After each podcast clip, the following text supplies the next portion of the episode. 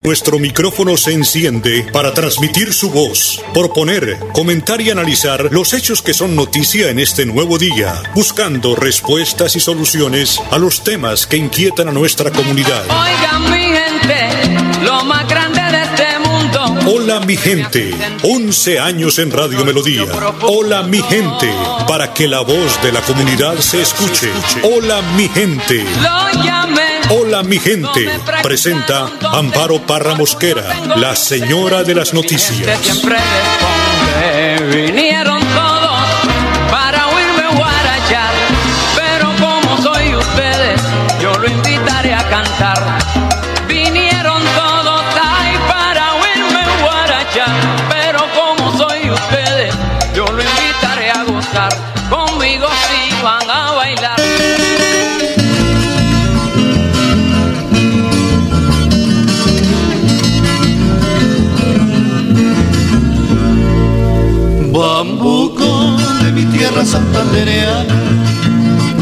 oloroso aguardiente y amejorana, a trapiche moliendo caña madura, bambuquito picante como los ojos de una gitana, de una gitana.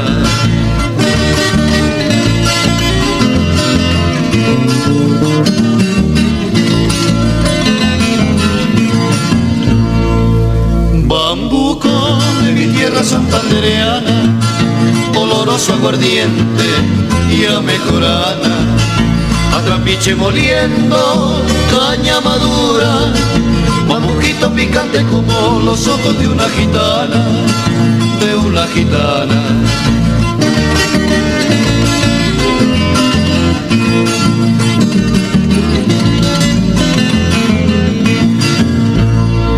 Cuando estás contento, papuquito mío, se alegran las penas, florece el plantío.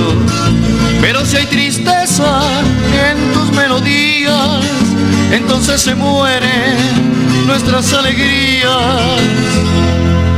Bambuquito bueno, bambuquito fiero, como tú naciste así, así yo te quiero.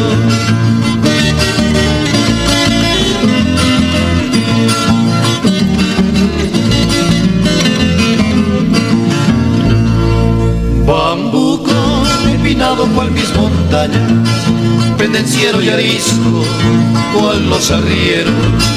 En tus notas se escucha la heroica hazaña que con sangre humilde escribieran los comuneros, los comuneros.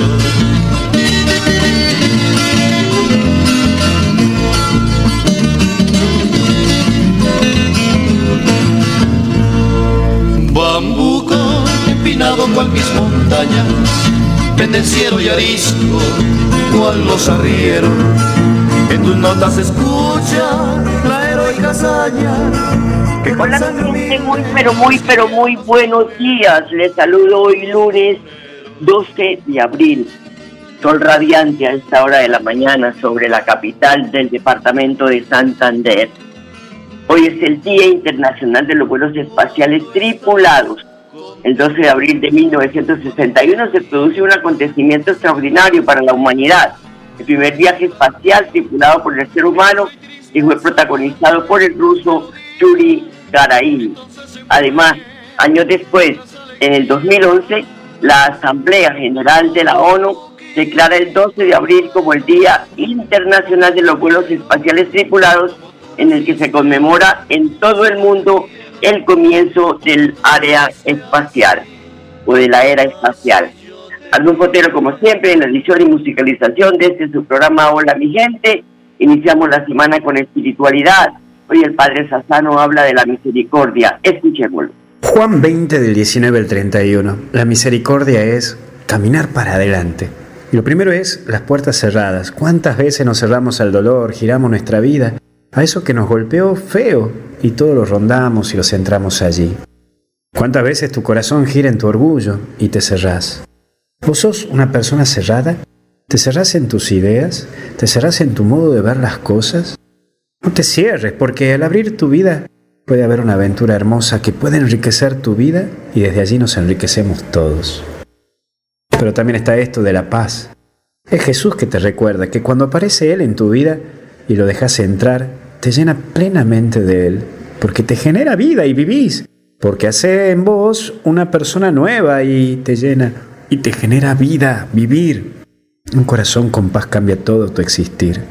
Y hay vida en vos porque lo tenés al resucitado, y eso nunca te lo tenés que olvidar. Pero mirando también a Tomás, en Tomás estamos todos. ¿Cuántos nos aislamos de esta comunidad? Y cuando nos aislamos y no estamos en comunidad, nos perdemos lo más lindo que es estar con Jesús y compartir con Él. En la Eucaristía participamos de tocarlo y de vivirlo. Nos llena y nos lleva a la fe. Es aquí el gran misterio de amor. Jesús está vivo y si no crees, hoy en la Eucaristía lo podés tocar en este domingo en la Santa Misa. Que Dios te bendiga, te acompañe y te proteja en el nombre del Padre, del Hijo y del Espíritu Santo. Y con Jesús hasta el cielo no paramos. Que Dios te bendiga. Gracias, Padre. 8 de la mañana, 6 minutos, 23 grados de temperatura. Esta hora de la mañana tenemos a esta hora. Bueno, vamos a, como siempre, a entregar esos resultados del COVID, porque el Ministerio de Salud confirmó este domingo 249 nuevos casos de contagio de COVID-19 en el departamento de Santander. Igualmente reportó de dos pacientes que se encuentran, que se encontraban en un por coronavirus que fallecieron. Según el Ministerio de Salud, se confirmaron 281 fallecimientos más en el país y 17.483 nuevos contagios de COVID-19 y en Santander está aumentando el número. Llevamos en 200, perdón, en 249 nuevos casos. 8 de la mañana, 7 minutos. Meta de 3 millones de vacunados se cumplió antes de la fecha esperada. El Ministerio de Salud reveló que el departamento de Santander está entre las regiones con mayor número de inmunizados, con más de 140 mil personas vacunadas. También dijo el ministro Fernando Ruiz que con corte del 9 de abril a las 23.59 de la noche se había aplicado, se habían aplicado 2.946.222 dosis contra el COVID-19 en todo el país, de las cuales 133.394 fueron puestas en la última jornada. Bogotá sigue siendo el lugar con mayor número de inmunizados al alcanzar los 574.978 seguido por Antioquia con 418 mil, Valle del Cauca 272 mil, Cundinamarca 181 mil y Santander 140 mil 590 biológicos entregados. El presidente Iván Duque así lo confirma. Hoy llegamos a número 3 millones y yo quiero decir por qué además es muy importante lograr esta meta. Porque ya hoy el número de vacunas que han sido aplicadas en el país supera el número de casos que ha sufrido Colombia a lo largo de toda esta pandemia. Y esto se ha hecho con un esfuerzo diario. Tanto así que este tercer millón lo logramos en 10 días, desde el momento en que logramos la vacuna número 2 millones. Este es un esfuerzo muy grande y tenemos todos que seguir adelantándolo, logrando la vacunación masiva, gratuita y segura.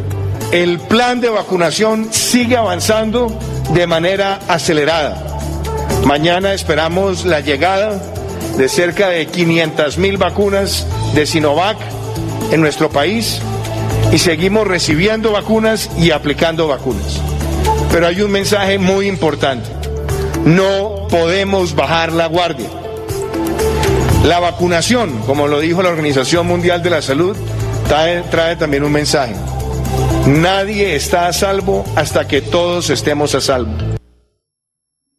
Eso sí es cierto. Ahí está la información que entregue, de acuerdo con Víctor Muñoz, director del Departamento Administrativo de la Presidencia, la meta de 3 millones de vacunados para el 17 de abril se cumplió el 10 de abril, siguiendo este cronograma, un millón de vacunas en 28 días, dos millones de vacunas en 14 días y 3 millones de vacunas en 10 días.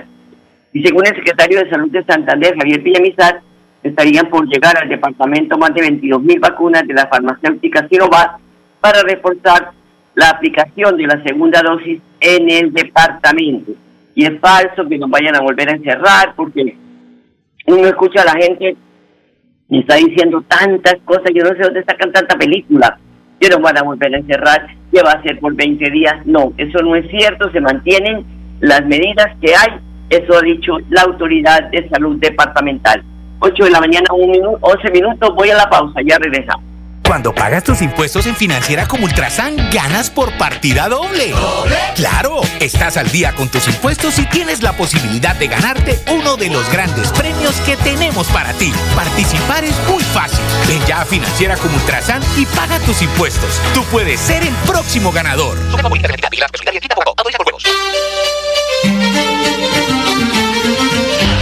A viernes a las 8 de la mañana, Amparo Parra Mosquera dirige y presenta Hola mi gente. Hola mi gente. Creamos el puente que construye la comunicación para que nuestras comunidades sean escuchadas y encuentren respuesta a sus inquietudes y necesidades. Hola mi gente. Año 11 en Radio Melodía. Periodismo al servicio de la gente. Dirige Amparo Parra Mosquera, la señora de las noticias.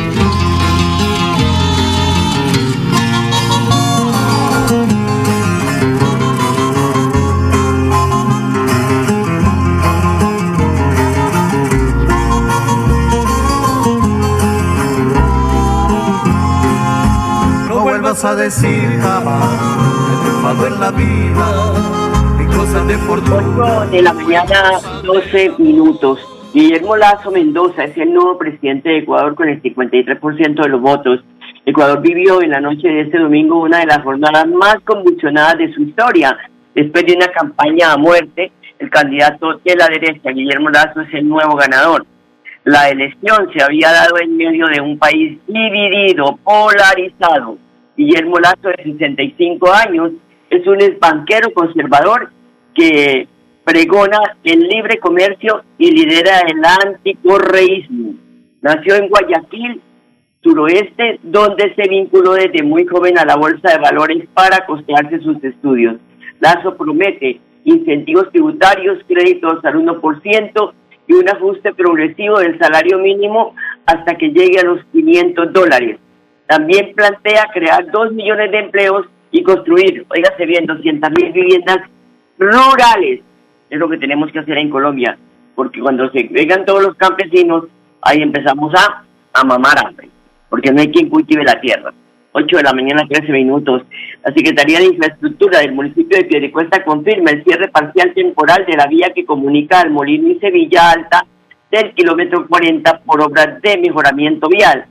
En este sentido, la Administración Municipal pide a las comunidades de este tramo rural utilizar las vías alternas para llegar al municipio. 8 de la mañana, 14 minutos. Una pausa, ya regreso. Como Ultrasan nos preocupamos por ti. Queremos verte de nuevo y compartir contigo millones de experiencias. Por eso, te invitamos a quedarte en casa. Nosotros ponemos a tu disposición la agencia virtual y la app financiera como Ultrasan para que realices consultas y transferencias desde tu hogar. la inscrita a En Hola mi gente, su opinión es muy importante. En el WhatsApp 315-8698-681 estamos atentos a sus comunicaciones. Hola mi gente. Teléfonos directos 630-4870 y 630-4794. Llámenos. En Hola mi gente. Primero los oyentes.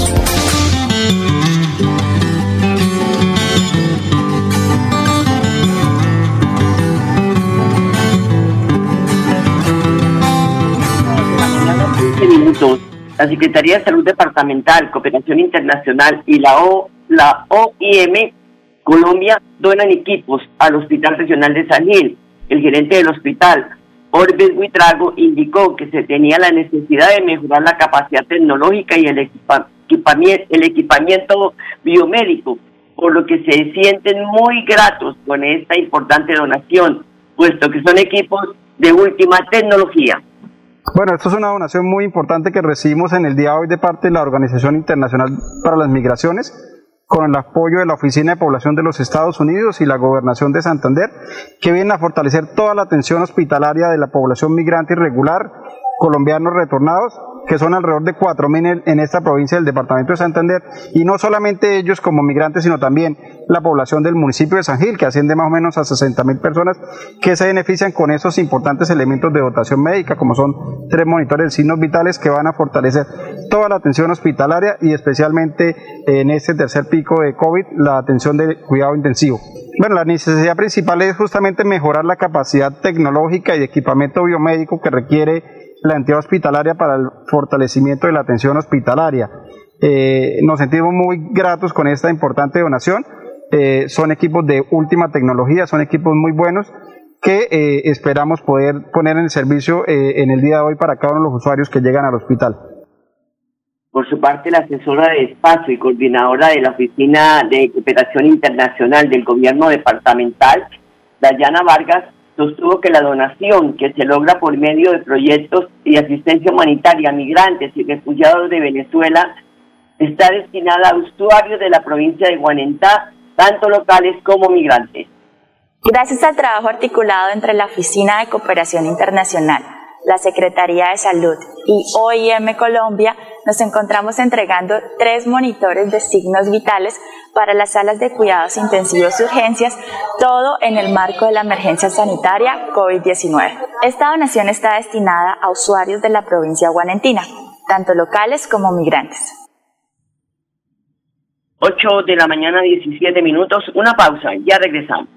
Cuando pagas tus impuestos en Financiera como Ultrasan, ganas por partida doble. Claro, estás al día con tus impuestos y tienes la posibilidad de ganarte uno de los grandes premios que tenemos para ti. Participar es muy fácil. Ven ya a Financiera como Ultrasan y paga tus impuestos. Tú puedes ser el próximo ganador.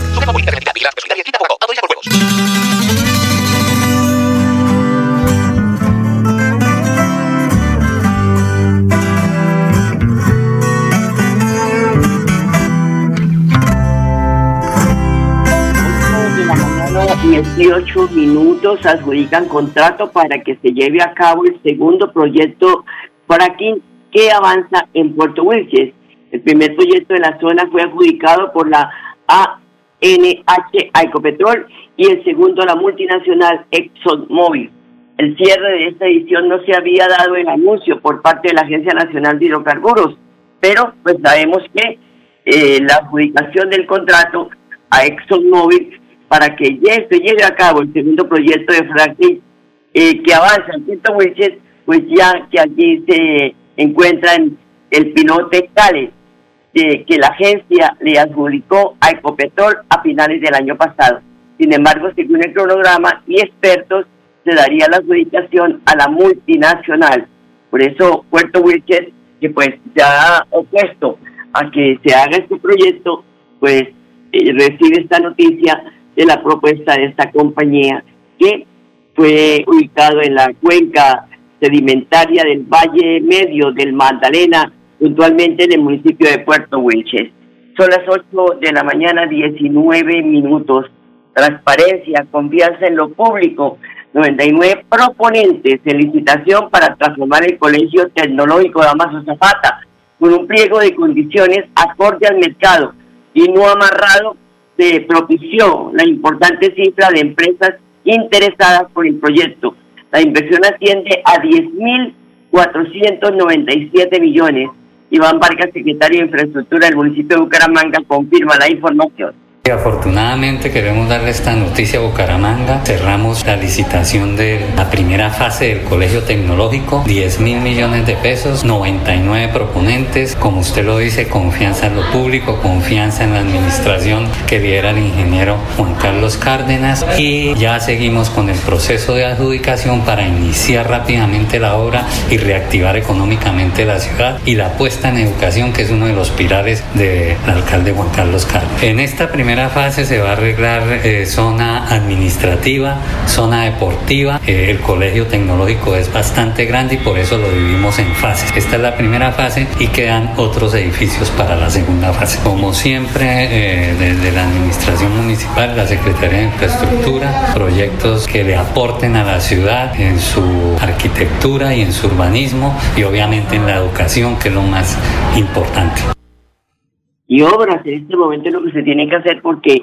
de esa manera se reactiva la economía y además se genera empleo, porque con el pacto bicentenario se culminará la vía San Gil, Charalado y Tama, así lo confirma Javier Acevedo, secretario de Planeación del Departamento de Santander. En rueda de prensa organizada por la vicepresidenta de la República, la doctora Marta Lucía Ramírez, y en compañía de Envías y de los cinco gobernadores que hacen parte del pacto bicentenario, como lo es Casanare, Arauca, Boyacá, Cundinamarca y por supuesto que Santander se anunció la adjudicación de las obras por alrededor de 1.9 billones, obras de infraestructura que en Santander se ven reflejadas en el corredor entre San Gil, Charalado y Tama con una inversión de 350 mil millones de pesos.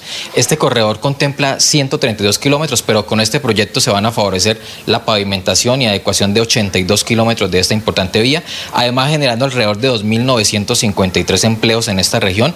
Este proyecto permitirá no solamente hacer un gran desarrollo en infraestructura vial, sino por supuesto fortalecer nuestro circuito agroturístico en el departamento y generar un desarrollo social importante en nuestro territorio.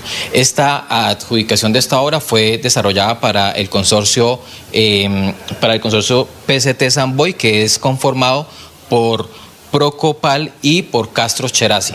Estas obras eh, se tienen planteadas para iniciar en el mes de mayo junto con sus eh, interventorías en el departamento. Esta importante vía nos permitirá tener una disminución en las brechas de inequidad, pero también un progreso para esta región. Además nos permitirá que se ahorren costos en el transporte de los productos por la conectividad que iremos a hacer con el centro del país como es Boyacá, con eh, la provincia comunera iguanentina, en este caso de, de, San Gil. Además, esto nos permite fortalecer nuestro circuito turístico y nos permite implementar acciones para apoyar nuestro campo y fortalecer nuestro sector agrícola en el departamento, bajando los costos de transporte y permitiendo mayor movilidad de los productos y de los insumos para nuestro campo. Son las 8 de la mañana, 22 minutos. Andrea Rodríguez es la coordinadora del programa Banca Ciudadana del Instituto Municipal de Empleo de Bucaramanga, IMU, confirma el lanzamiento de la primera línea de crédito para los sectores de bares, discotecas y transporte especial. Escuchemos. Para estas líneas vamos a aceptar los reportes financieros desde el mes de marzo del 2020 que hayan sido generados por la operación que hayan tenido estos dos sectores eh, durante la pandemia. Son las 8 de la mañana, 23 minutos. Según Ana Leonor Rueda, secretaria de Educación de Bucaramanga, el municipio recibirá apoyo del INVIMA para pues, vigilar el programa de alimentación escolar PAE.